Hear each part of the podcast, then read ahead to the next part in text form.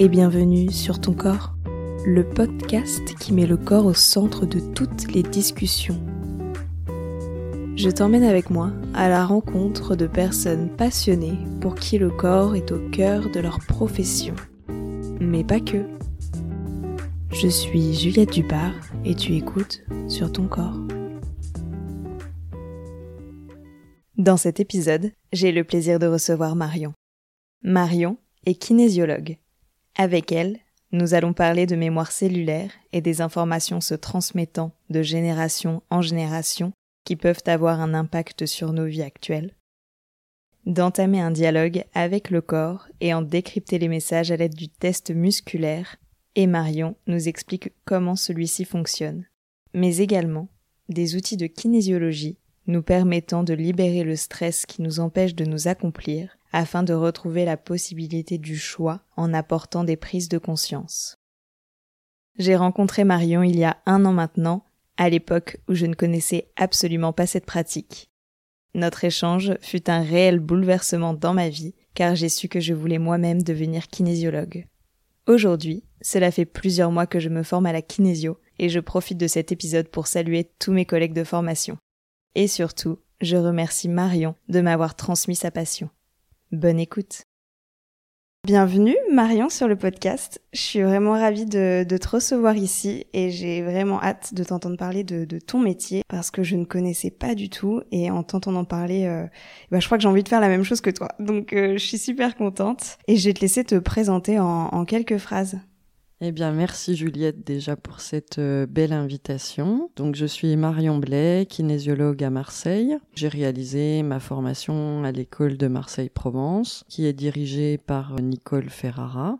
C'est vraiment une école avec une belle éthique pour l'encadrement de ses stagiaires, dans l'apprentissage de la posture euh, du métier de kinésiologue et aussi beaucoup dans la découverte de soi pour pouvoir accompagner euh, d'autres personnes. Il faut apprendre à bien se connaître. Vraiment, dans cette école, euh, on a l'opportunité de pouvoir le faire dans beaucoup de qualité, de bienveillance, de douceur. Un endroit de formation, en tout cas, qui a beaucoup porté mon projet d'installation et j'ai beaucoup apprécié d'être en contact avec, euh, avec ces personnes euh, pendant deux ans et demi quand je me suis formée. Pour me présenter également, j'ai rencontré la kinésiologie euh, assez récemment, en 2014, dans mon cheminement de, de développement personnel. J'ai été consulter une kinésiologue qui m'a aussi beaucoup aidé à cette période-là. J'avais suivi d'autres types d'approches dès que j'ai eu 18-20 ans en psychothérapie, entre autres. J'avais besoin de peut-être quelque chose de plus concret, de plus pragmatique par rapport à une problématique que j'avais à l'époque. En fait, ça a été vraiment euh, très porteur pour moi chaque fois que je ressortais de ces séances de kinésiologie, j'avais les idées beaucoup plus claires, j'étais beaucoup plus apaisée et je voyais concrètement ce que j'avais à faire pour essayer de sortir de la vague dans laquelle euh, j'étais rentrée. J'ai cheminé euh, tranquillement aussi avec cette personne. Et puis en parallèle de ça, j'étais dans une période euh, d'interrogation sur mon orientation professionnelle. J'ai entamé un bilan de compétences et en fait les deux introspections, donc sur les plans personnels et professionnels, m'ont amené doucement à construire ce projet euh, de devenir kinésiologue. Progressivement, voilà, je me suis formée tranquillement, étape par étape, et j'ai construit mon projet tranquillement aussi, étape par étape. Finalement, c'était 2014 et on est en 2021, donc ça fait euh, sept ans. C'est pour moi, oui, une, euh, une satisfaction aujourd'hui d'avoir construit tout ça. Aujourd'hui, je suis kinésiologue. Je pense aussi qu'il y a toujours à apprendre, en fait, et c'est ce qui est passionnant dans, dans ces métiers d'accompagnement euh, dans la relation humaine. Je sais aussi que je suis encore un kinésiologue euh, en devenir, jour après jour. Pour me présenter aussi, je dirais que j'ai toujours été passionnée en fait de la relation humaine, de la connaissance de soi. Donc ça, c'est quelque chose qui, je pense, est en moi depuis longtemps. J'aime également beaucoup euh, me ressourcer dans la nature. Ce lien avec la nature, il a aussi été présent depuis l'enfance. J'aime toutes ces énergies de la nature. Et puis j'aime aussi beaucoup euh, fréquenter euh, des musées, des expositions artistiques, euh, aller voir des spectacles. Ça c'est aussi rentré dans mon parcours professionnel à un moment donné. Toutes les choses qui peuvent euh, nous enrichir, nous ouvrir. Dans le spectacle vivant, c'est vrai qu'il y a vraiment quelque chose aussi euh, sur euh, le langage des corps et le langage des émotions. Et ça, ce sont des choses qui me touchent particulièrement. Ok, ben en tout cas, c'est une belle présentation. Et, et c'est drôle que tu parles tout de suite de la kinésiologie dans ta présentation. parce que c'est vrai que finalement notre métier c'est aussi ce qui nous définit, surtout quand on aime ce qu'on fait. Et on sent vraiment que c'est parti de je dirais un peu d'une introspection, en tout cas pour ta part, et qu'en fait c'est cette formation et, et ce, ce désir en fait d'apprendre continuellement, d'être en contact avec les gens, qui en fait te définit, qui comme tu disais dans ta présentation, et qui finalement t'a amené euh, sur ce chemin-là, quoi. Oui, ce, ce moment où j'ai décidé euh, de commencer à rentrer en formation en kinésiologie euh, correspond à une époque où j'avais besoin d'aller chercher des choses sur moi. Je venais aussi tout juste d'être maman pour la première fois. Il y a quand même un, un gros déclencheur aussi, je pense, autour de la naissance euh, de ma fille, dans l'apprentissage aussi euh, d'être parent, qui nous emmène euh, évidemment sur d'autres terrains qu'on n'a jamais expérimentés au préalable, et puis qui nous renvoie aussi, je pense, à beaucoup de choses de notre enfance. On est rattrapé, on a en miroir des choses qui reviennent en fait en construisant ce rôle de parent dans la relation à l'enfant, dans la relation à l'autre, dans le couple. Euh, J'avais beaucoup de choses à, à, stabiliser en fait à cette époque-là et c'était important pour moi de pouvoir le faire. Et il y avait aussi des choses dans mon rapport au travail que j'avais besoin de réinterroger pour pas me laisser enfermer euh, et me sentir euh, plus en accord avec euh, ce que je faisais. Donc ça s'est construit, oui, progressivement. D'accord. Ça m'amène du coup à, à ma première question phare. Quelle relation entretiens-tu avec ton propre corps? C'était pas une question très évidente parce que c'est pas une question effectivement qu'on se pose tous les jours. Mon corps euh, aujourd'hui, c'est un peu ma boussole, c'est un peu mon baromètre. J'écoute et j'apprends à écouter mon corps de plus en plus bah, ce qui me permet de sentir, de ressentir euh, les choses qui sont à l'intérieur, euh, les choses qui sont à l'extérieur. Moi, je le considère un peu comme euh, mon baromètre, ma boussole, en tout cas celui qui me permet de prendre une certaine température ou une certaine orientation, voilà, de sentir les choses. Mon corps, c'est aussi euh, un corps physique, c'est aussi un corps mental, émotionnel, et c'est aussi un corps énergétique. Donc pour moi, il y a plusieurs dimensions dans le corps, et je dois prendre soin euh, de toutes ces dimensions parce que je considère aussi qu'on est responsable de notre euh, santé et que la santé c'est pas seulement du physique, du mécanique, c'est aussi une santé mentale, émotionnelle, plusieurs dimensions pour moi qui doivent être en équilibre pour que je me sente bien. Donc prendre soin de son corps, c'est euh, pour moi se nourrir euh, de belles et bonnes choses, que ça passe par l'alimentation, euh, le mouvement dans le corps, mais aussi dans les relations sociales. Arriver à, trouver un équilibre où on sent, on ressent dans son corps qu'il y a cet équilibre. Et pour moi, c'est vraiment un apprentissage et même un apprentissage de tous les jours et je pense que ça s'arrête jamais quand on veut travailler sur son corps et sur cet équilibre c'est quand même mon corps qui, qui m'aide à traverser, hein, qui me porte toutes ces dimensions. Il faut qu'elles soient euh, bien nourries, bien alimentées, bien dynamiques. En tout cas, j'adore ta vision de quand tu parles de nourrir son corps et que tu parles vraiment de toutes les dimensions. Autant la nourriture au sens euh, voilà de du carburant quoi qu'on met dans notre corps, mais aussi de se nourrir par rapport à ton environnement, par rapport à tes relations, mm. parce que bah on n'en parle pas assez souvent, je trouve. Et c'est vrai que enfin en tout cas dans le corps et c'est ça que enfin moi que j'aime bien et c'est ce qui porte aussi un petit peu ce podcast de se dire que bah le corps c'est pas juste euh, une entité physique un bout de viande c'est pas juste ça en fait. C'est vraiment euh, c'est plus complexe et plus profond que ça et euh, et voilà quoi. Donc j'ai adoré ce que tu as dit là-dessus. Je trouvais ça super sympa. Et et du coup je vais te demander quel rapport as-tu au corps de l'autre? Dans ma pratique de kinésiologue, il me permet en fait d'accéder à des informations d'ordre émotionnel, énergétique, structurel, pour comprendre en fait ce qui fait obstacle par rapport à ce que la personne elle recherche pour son quotidien, pour améliorer euh, sa vie, pour dépasser des difficultés. Donc pour moi, le corps de l'autre, c'est un merveilleux vecteur d'information pour accompagner la personne à dépasser ses blocages, euh, à atteindre ses objectifs. Et le corps de l'autre, en fait, voilà, je dis que c'est un merveilleux vecteur d'information parce que le corps, il a toute la mémoire, en fait, des informations de notre vécu C'est ce qu'on appelle euh, en kinésiologie, euh, mais aussi euh, plus globalement, hein, la mémoire cellulaire. Toutes les informations de ce qu'on a pu vivre comme traumatisme ou juste comme événement marquant se trouvent dans la mémoire de nos cellules. C'est vraiment important de considérer que on a des trésors en fait en nous, on a des richesses, des potentiels et ce corps il renferme beaucoup d'informations. On peut vraiment se fier à notre corps. Et ça, c'est important parce que souvent, on, considère peut-être trop que l'information, elle est à l'extérieur de nous, mais en fait, on a tout en nous.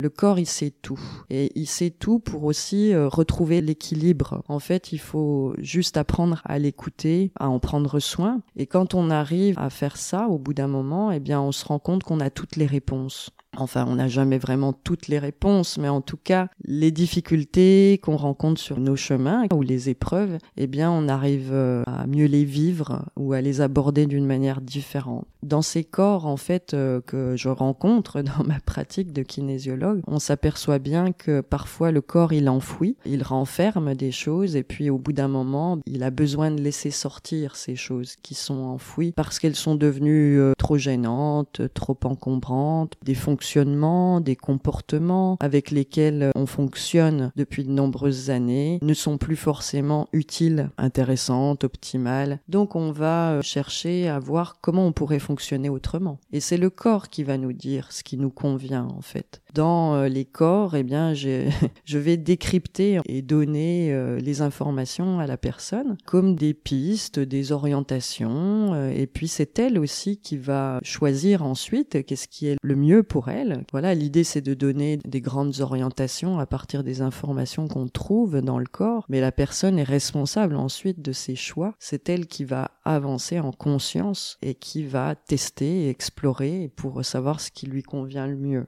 Le corps de l'autre, c'est aussi euh, transmettre comment on peut euh, apprendre à écouter le corps pour aller euh, vers une vie plus harmonieuse, plus en accord avec qui on est profondément. Ce que je disais un peu au début, c'est vraiment une entité qui rassemble toutes les richesses, toutes les ressources, tous les potentiels pour qu'émerge un mouvement en fait, comme si on voulait actionner plein de petits mécanismes, réactiver plein de petites choses ou apprendre à les activer pour que la personne elle puisse se mettre en mouvement, en action, et qu'elle puisse au fur et à mesure euh, atteindre euh, ses objectifs, ses rêves, euh, etc. D'accord. J'aimerais bien qu'on revienne un petit peu sur ton parcours de vie. T'en as déjà dit pas mal avec ta formation, etc., mais t'as mentionné que tu avais travaillé dans le domaine de l'art du spectacle, si je me trompe pas. Donc je voulais savoir un petit peu ouais, d'où t'étais partie en fait et comment t'en étais arrivée là? Effectivement, oui, j'ai travaillé euh, plusieurs années dans le domaine du spectacle vivant, dans les arts de la rue, les arts du cirque, des arts au contact du public, hein, en extérieur souvent, où il y a une sorte d'immédiateté dans la relation euh, avec le public. Je pense que ça s'est construit, ça s'est nourri aussi dans mon enfance. J'ai grandi euh, à Besançon, en Franche-Comté, dans une ville de taille moyenne, euh, la ville aux sept collines. Hein. c'est une ville euh, assez verte. Euh, la nature est proche, des balades en forêt, des randonnées en montagne, des activités sportives de pleine nature aussi, comme l'escalade, le ski en hiver. J'ai été très très rapidement en fait au contact de la nature, je pense, et ça a été une grande chance. Elle nous offre la possibilité de faire beaucoup d'expériences et quand on est enfant je pense que c'est important d'avoir ce contact avec l'extérieur. Dans les rencontres aussi euh, marquantes dans cette enfance, il y a effectivement une rencontre avec le Cirque Plume qui était en fait euh, installé à Besançon. J'avais 5 ans. Euh, dans mon école, il y a eu un projet avec le Cirque Plume d'intervention artistique dans notre école. On a été amené à aller pratiquer aussi du cirque je crois que ça a été une rencontre euh, dans mon apprentissage du langage des émotions à travers l'acteur, le comédien, euh, le circassien, tout un univers rempli euh, de poésie aussi, la découverte de relations humaines qui étaient différentes puisque rentrer vraiment dans l'univers du cirque avec le chapiteau, la vie en collectif, les caravanes, etc. Enfin, quand on est enfant, ça nous projette quand même dans un univers complètement euh, différents, euh, se rendre compte que bah oui, la vie euh, peut être autre dans l'itinérance, dans le voyage, dans la création. Il y a aussi ça dans ce parcours euh, d'enfance. Donc il y a la nature, la culture.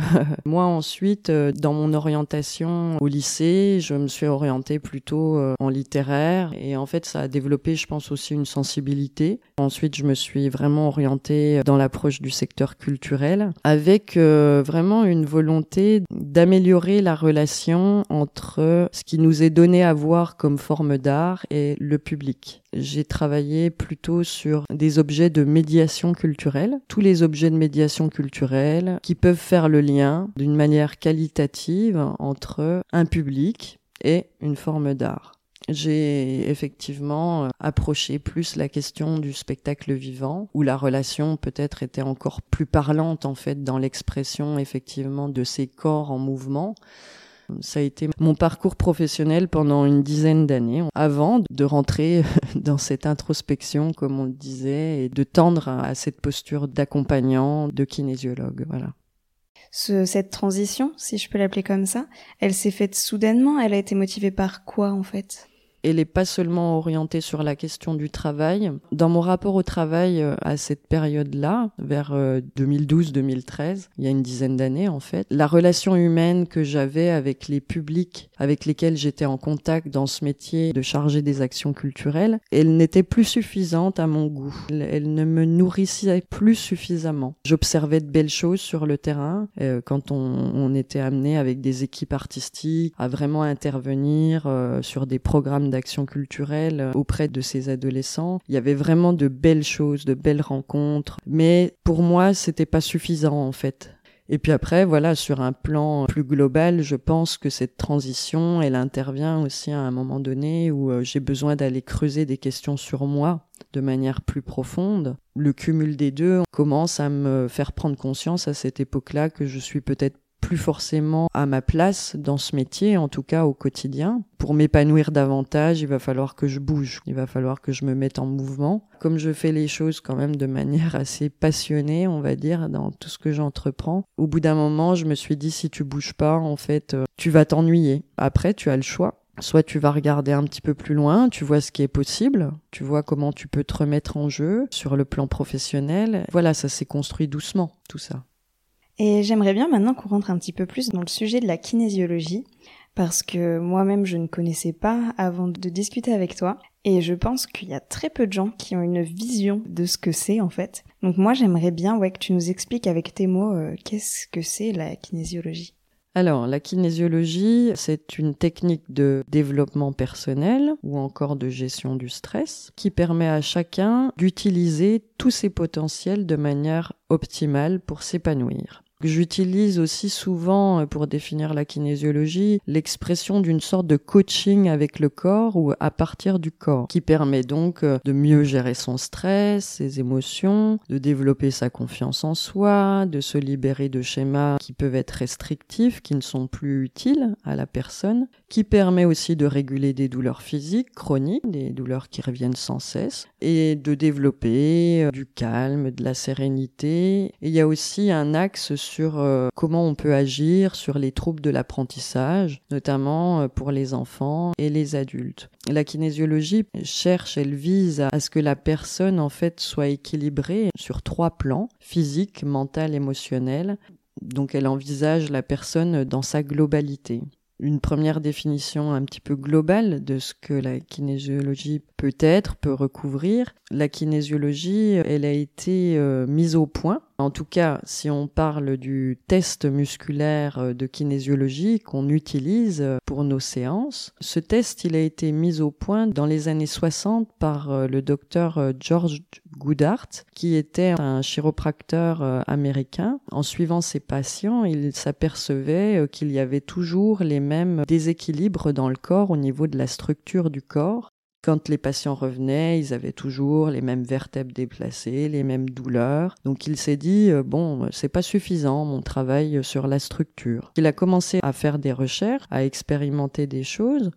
Il s'est aperçu que notre structure osseuse, nos muscles, nos organes étaient intimement liés entre eux. Certains déséquilibres de la posture étaient en fait en lien avec des déséquilibres au niveau des muscles, des organes. Et puis il a poussé encore plus loin euh, ses recherches et il s'est aperçu que tous les états euh, internes qu'on peut ressentir, nos émotions, nos stress, se reflètent dans le fonctionnement de nos muscles. Et donc le stress, c'est une des raisons majeures de nos faiblesses musculaires aussi. Et c'est donc ainsi qu'il a créé ce test, donc qui est un test musculaire, un test manuel, un test précis de mesure du stress. Donc il y a eu euh, d'autres personnes qui ont travaillé au développement de la kinésiologie, notamment le docteur euh, John T aussi dans les années 70, qui a développé une des techniques euh, piliers de la kinésiologie, qui est le touch for health. Il a vraiment fait des liens entre la structure du corps et tous les apports de l'énergétique traditionnelle chinoise avec les méridiens d'acupuncture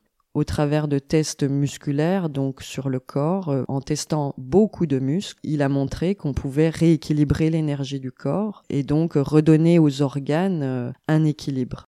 Et puis ensuite, il y a eu des apports euh, d'autres personnes sur euh, l'approche émotionnelle. Donc on s'aperçoit que la kinésiologie, elle a vraiment euh, plusieurs portes d'entrée dans l'approche du corps et qu'elle envisage le corps dans sa globalité structurelle, énergétique, mentale, émotionnelle. Donc ça, c'est vraiment important de recadrer aussi ça. Moi, j'aimerais bien savoir, euh, pour imaginer un petit peu, euh, voilà, une séance type, qu'est-ce que, qu'est-ce qui se passe en fait euh, quand on rentre dans ton cabinet pour une séance de kinésiologie? Moi, j'ai très envie de savoir pour, pour justement imager un peu et qu'on puisse rentrer dans son univers. La personne qui arrive en séance, en général, c'est qu'elle a une difficulté ou un besoin, une attente. Ce besoin, cette attente, il peut être de nature très diversifiée, il peut concerner différentes thématiques mais c'est une thématique en général qui est stressante pour la personne puisqu'on travaille sur des choses qui sont stressantes. On va avoir un premier temps euh, d'échange verbal où la personne elle, explique avec ses mots la difficulté qui est là dans le quotidien. On va établir une priorité de travail pour la séance, donc on va définir ensemble un objectif. Cet objectif, il doit être clair, précis, positif, et vraiment que la personne se sente concernée, interpellée par l'objectif qu'on pose ensemble qu'on va traduire dans une phrase. Et cette phrase va nous accompagner pendant toute la séance, puisqu'ensuite la personne se trouve allongée sur une table de pratique. Elle n'a pas besoin de se dévêtir, puisqu'on utilise juste ses avant-bras. On va aller tester cette phrase dans le corps. Quand la personne énonce cette phrase, on va voir qu'est-ce qui se passe au niveau du test musculaire, quelle réponse on a du corps. Généralement, les bras de la personne vont lâcher, c'est-à-dire le test va déverrouiller, comme on dit dans notre jargon. On s'aperçoit effectivement que, bah oui, il y a bien du stress. Et on va ensuite aller à la recherche de toutes les informations, qu'elles soient d'ordre émotionnel, énergétique, structurel aussi, éventuellement, pour voir qu'est-ce qui fait obstacle à cet objectif, qu'est-ce qui empêche cet objectif. On donne les informations à la personne au fur et à mesure de ce qu'on trouve dans le corps. On établit des liens ensemble. Ça permet de prendre conscience, en fait, de ce qu'il y a comme blocage. Ensuite, on va rééquilibrer l'énergie du corps pour que la personne retrouve le chemin de son objectif euh, de manière plus optimale. Et on va utiliser les techniques vraiment de kinésiologie. Il y en a six vraiment de base, que ce soit en libération de stress, en rééquilibrage énergétique, en approche sur l'émotionnel. Donc on a un panel de techniques qui nous permettent à ce moment-là de trouver quelle est la meilleure correction, la meilleure équilibration pour le corps pour qu'il puisse atteindre son objectif on reteste l'objectif à la fin de la séance et donc là l'objectif dans le corps doit être stable. Ça veut dire qu'on a un muscle qui verrouille qui tient et puis euh, la personne doit effectivement déjà se sentir plus apaisée. Il doit y avoir euh, une vision plus claire plus sereine par rapport à ce qu'elle doit affronter dépasser dans son quotidien on travaille voilà sur des choses qui sont vraiment euh, concrètes pour la personne. Moi, c'est ce qui me semble important aussi par rapport à mon approche euh, de cette pratique, c'est de rester euh, pragmatique. C'est débloquer le corps pour qu'il puisse se mettre en mouvement, pour pouvoir agir, pour pouvoir avoir la bonne action, l'action juste par rapport à qui on est. c'est pas euh, la même réponse qu'on va apporter à chacun. Tout le monde euh, va avoir des réponses différentes en fait par rapport euh, à des problématiques que les uns les autres nous pouvons rencontrer, mais c'est trouver la réponse juste pour soi. Et ça, c'est important aussi de bien considérer qu'on est sur une approche individuelle, qualitative. Ce fameux test musculaire, il sert à repérer, c'est ça? Repérer, c'est comme un, je vais dire une loupe, comme un, voilà, pour mhm. mettre le doigt sur quelque chose, c'est ça? Oui, moi je dirais qu'il sert à décoder. D'accord. Voilà. Il sert à décoder, à décrypter. Qu'est-ce qui bloque? Qu'est-ce qui fait obstacle? Est-ce que c'est euh, une émotion? Est-ce que c'est euh, une période de mon vécu où j'ai déjà vécu cette problématique-là? En génération pour la personne, hein, puisqu'on peut aussi euh, remonter à des informations qui des fois ne nous concernent pas directement, mais qui concernent notre héritage familial ou euh, la vie euh, in utero, puisque nous on considère que la vie elle commence dès la conception, donc tous les stress qui ont pu être accumulés dans notre vie in utero peuvent euh, constituer aussi des blocages. Et souvent, il y a des choses à travailler dans cette période de vie euh, intra-utérine. Autour de la naissance aussi, euh, beaucoup. La naissance, euh, c'est aussi euh, une merveilleuse concrétisation, mais c'est aussi un traumatisme hein, pour le fœtus, le nourrisson à venir. Il y a beaucoup euh, de choses qui peuvent être déjà là, dans ces époques-là, dans ces périodes-là, et qui peuvent en fait nous jouer des tours dans nos comportements, dans nos manières de vivre la réalité. On a souvent besoin aussi de revenir à, ces périodes-là. Mmh. C'est faux parce que du coup là, quand, quand je t'entends parler, j'ai vraiment l'impression que grâce à, à ce décodeur, ce test musculaire, tu peux remonter dans le temps, quoi. Oui. Autant dans la vie de la personne que dans sa vie, euh, comme tu disais, euh, intra-utérine. Même les mémoires, euh, je sais pas si on dit ça comme ça, mais les mémoires transgénérationnelles. Le fait de se dire que bah des fois on, on souffre peut-être de quelque chose et que c'est pas forcément dû à notre vécu, mais même des fois à, à quelque chose qui ne nous appartient pas, comme tu disais. Mm. peut-être quelque chose de nos ancêtres, ou étant donné que tu parlais au début de cette interview, de cet épisode, de mémoire cellulaire. Donc c'est vraiment, on, on emmagasine toutes les informations et du coup elles se transmettent, j'imagine. Oui, tout à fait. Il y a des études qui ont été faites sur euh, effectivement toute cette transmission génétique cellulaire il y a parfois dans certaines séances le besoin de revenir sur euh, qu'est-ce qui s'est passé dans la génération euh, de mes grands-parents, par exemple. On remonte à quatre générations normalement. On va pas au-delà on se rend compte aussi euh, que, en fonction des personnes que vous rencontrez en séance, vous vous apercevez que on a tous des vécus très très différents. En génération, ben il peut y avoir euh, deux générations au-dessus de nous, des populations qui ont été euh, dans des migrations, par exemple, des migrations qui sont pas forcément choisies, hein, mais qui sont aussi fuir des situations de guerre ou fuir des situations compliquées économiquement. Toutes ces choses vécues peuvent, même deux générations après, hein, pour la personne que vous recevez, se retrouver aussi sur des problématiques de mouvement, de territoire, de place. Euh. A une étude qui montrait que au niveau de notre ADN, ARN, les traumatismes qu'avaient subis nos grands-parents étaient plus parlants en fait dans la génération donc de la grand-mère par exemple qui aurait subi un traumatisme à sa petite fille parce que la grand-mère enceinte de votre mère, il y a quelque chose en fait au niveau des cellules de votre mère qui porte une partie de votre grand-mère. On est aussi la somme d'un héritage euh, génétique, euh, cellulaire. Souvent on s'aperçoit aussi que les personnes en séance n'ont pas forcément connaissance de l'histoire euh, familiale, de leur propre histoire même au niveau de leur naissance. Souvent, souvent, les personnes n'ont pas vraiment de détails précis sur comment s'est passée leur naissance. Et pourtant, en fait, c'est fondamental d'avoir euh, cette histoire en tête, sa propre histoire, de voir le contexte familial également, parce que euh, ça va donner beaucoup d'informations sur euh, les difficultés qu'on peut rencontrer, les obstacles sur notre chemin, et qui nous appartiennent, voilà, comme on disait, euh, pas forcément totalement. Il s'agit de, de, se libérer un peu de tout ça pour avoir connaissance de tout ça, s'en libérer, et puis poser d'autres choix pour soi. Mais c'est, en tout cas, c'est vraiment bien comme approche parce que, en tout cas, moi, comment je le vois, là, vu qu'on disait qu'il y avait des choses qui ne nous appartenaient pas forcément, c'est de se dire que finalement, même si ça peut être un peu fataliste de dire ça comme ça, eh ben non, parce qu'on peut travailler dessus. Il y a des méthodes qui existent pour travailler dessus. Donc finalement, c'est même un beau message d'espoir de se dire que bon, on n'a pas forcément choisi la manière dont on est, on n'a pas forcément choisi notre famille, hein, ça c'est sûr, hein, on le dit souvent. Bah voilà, on le porte quand même en nous et ça pourrait être très injuste, mais il y a quand même des solutions qui existent pour travailler dessus, quoi. On est le fruit d'une histoire, hein, d'une rencontre déjà entre nos parents on est inscrit dans une famille, dans un arbre. Il y a des personnes qui effectivement euh, ont des choses qui, dans leur histoire, euh, sont plus ou moins compliquées, plus ou moins lourdes. On a cette possibilité du choix. La kinésiologie, c'est aussi ça. Dans la formation, on a beaucoup insisté sur euh, cette possibilité de retrouver du choix pour soi, de passer de cette posture de j'ai pas le choix à j'ai le choix. Alors c'est pas toujours évident, c'est pas toujours facile. Je pense que la kinésiologie, mais d'autres pratiques peuvent complètement aider à réinscrire euh, cette dynamique pour les personnes.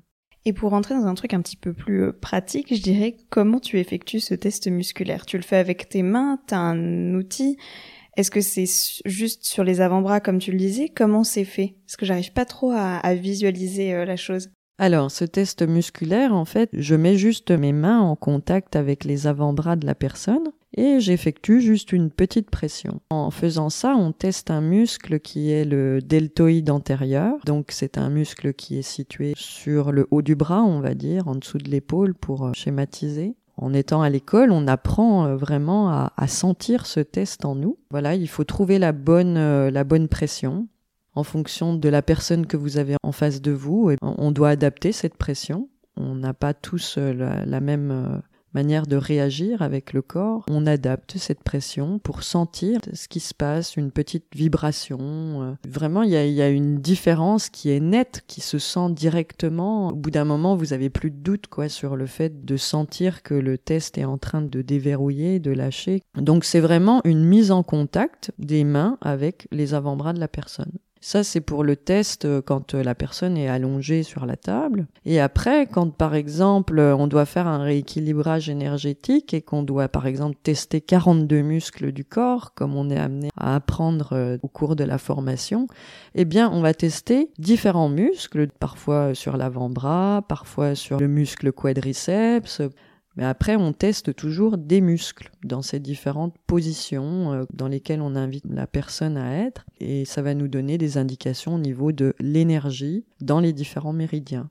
Une fois que tu as décodé tout ça, tu le disais tout à l'heure, tu entames comme un petit peu un protocole où il y a plusieurs techniques pour justement libérer ce stress et agir dessus en fait, c'est ça? Parce que là, euh, ce dont on a parlé, c'est pour décoder.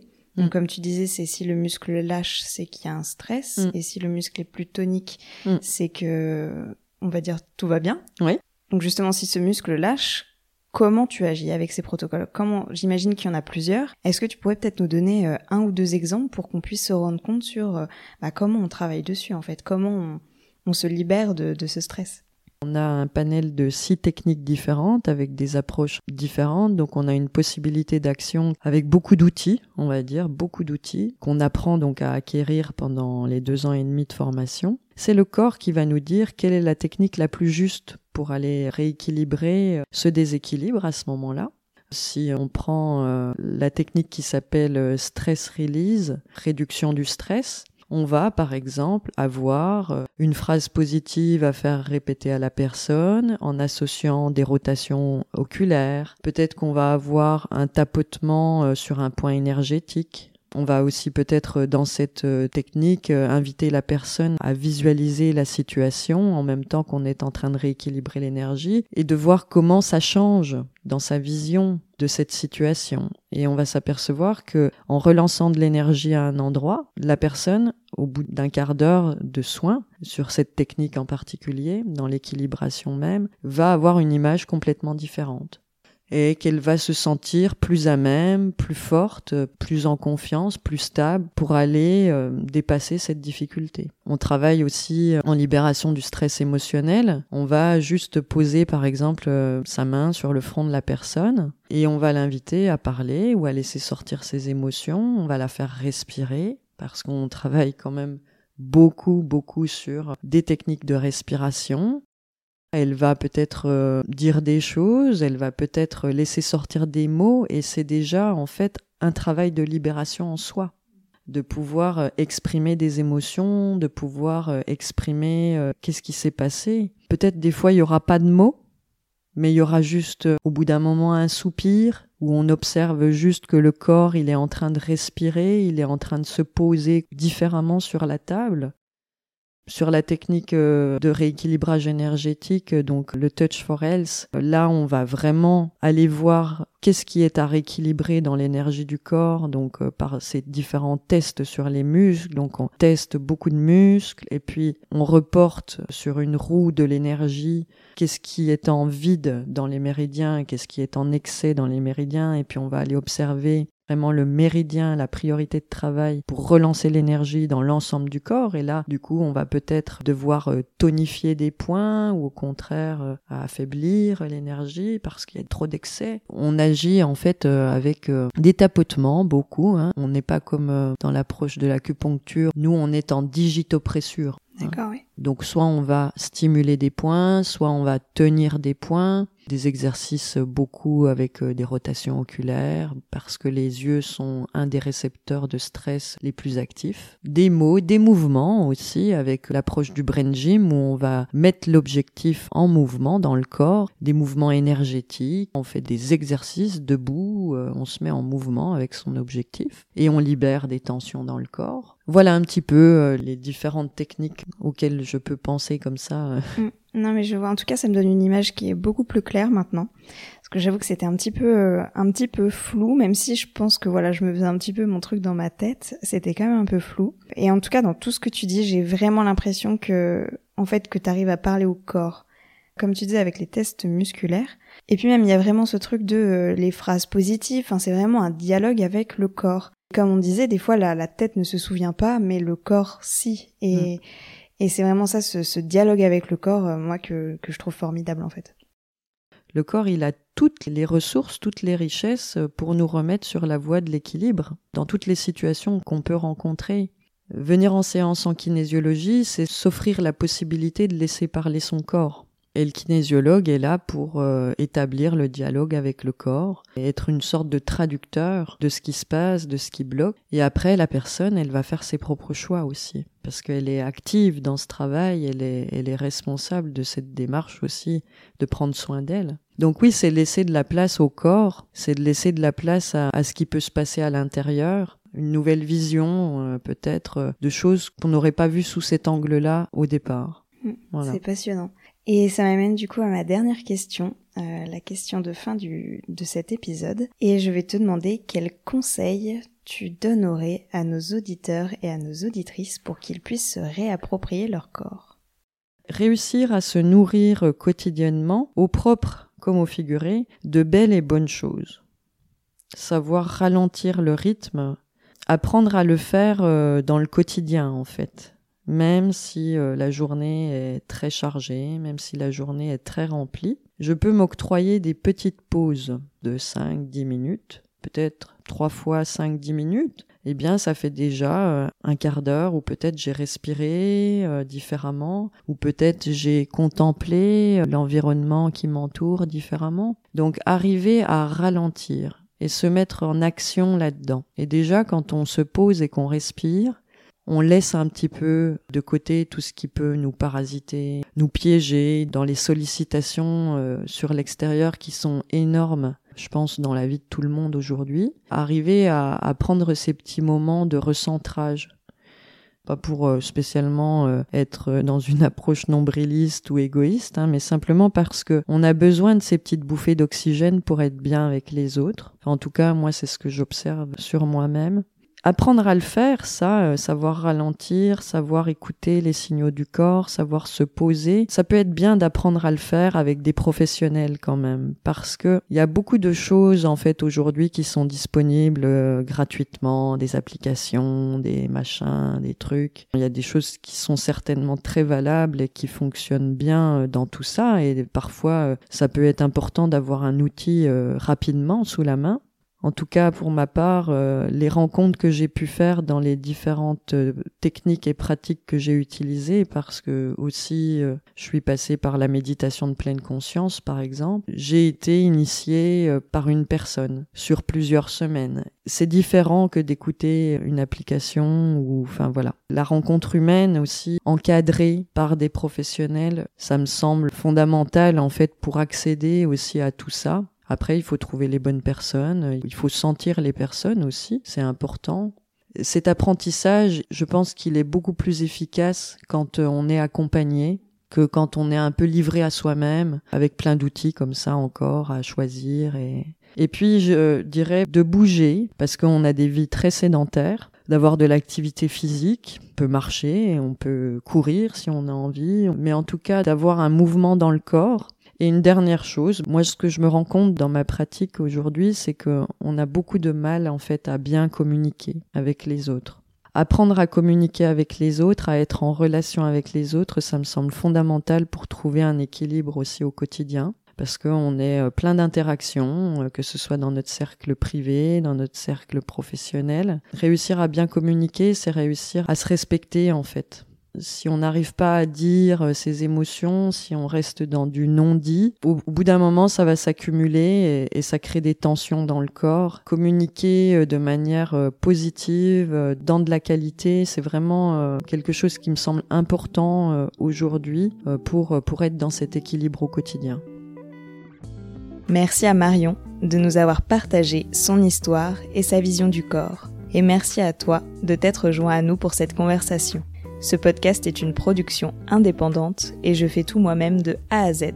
Alors si tu souhaites me soutenir, n'hésite pas à en parler autour de toi et à me laisser un commentaire et 5 étoiles si ta plateforme d'écoute le permet. Tu peux également me retrouver sur Instagram, at sur ton corps.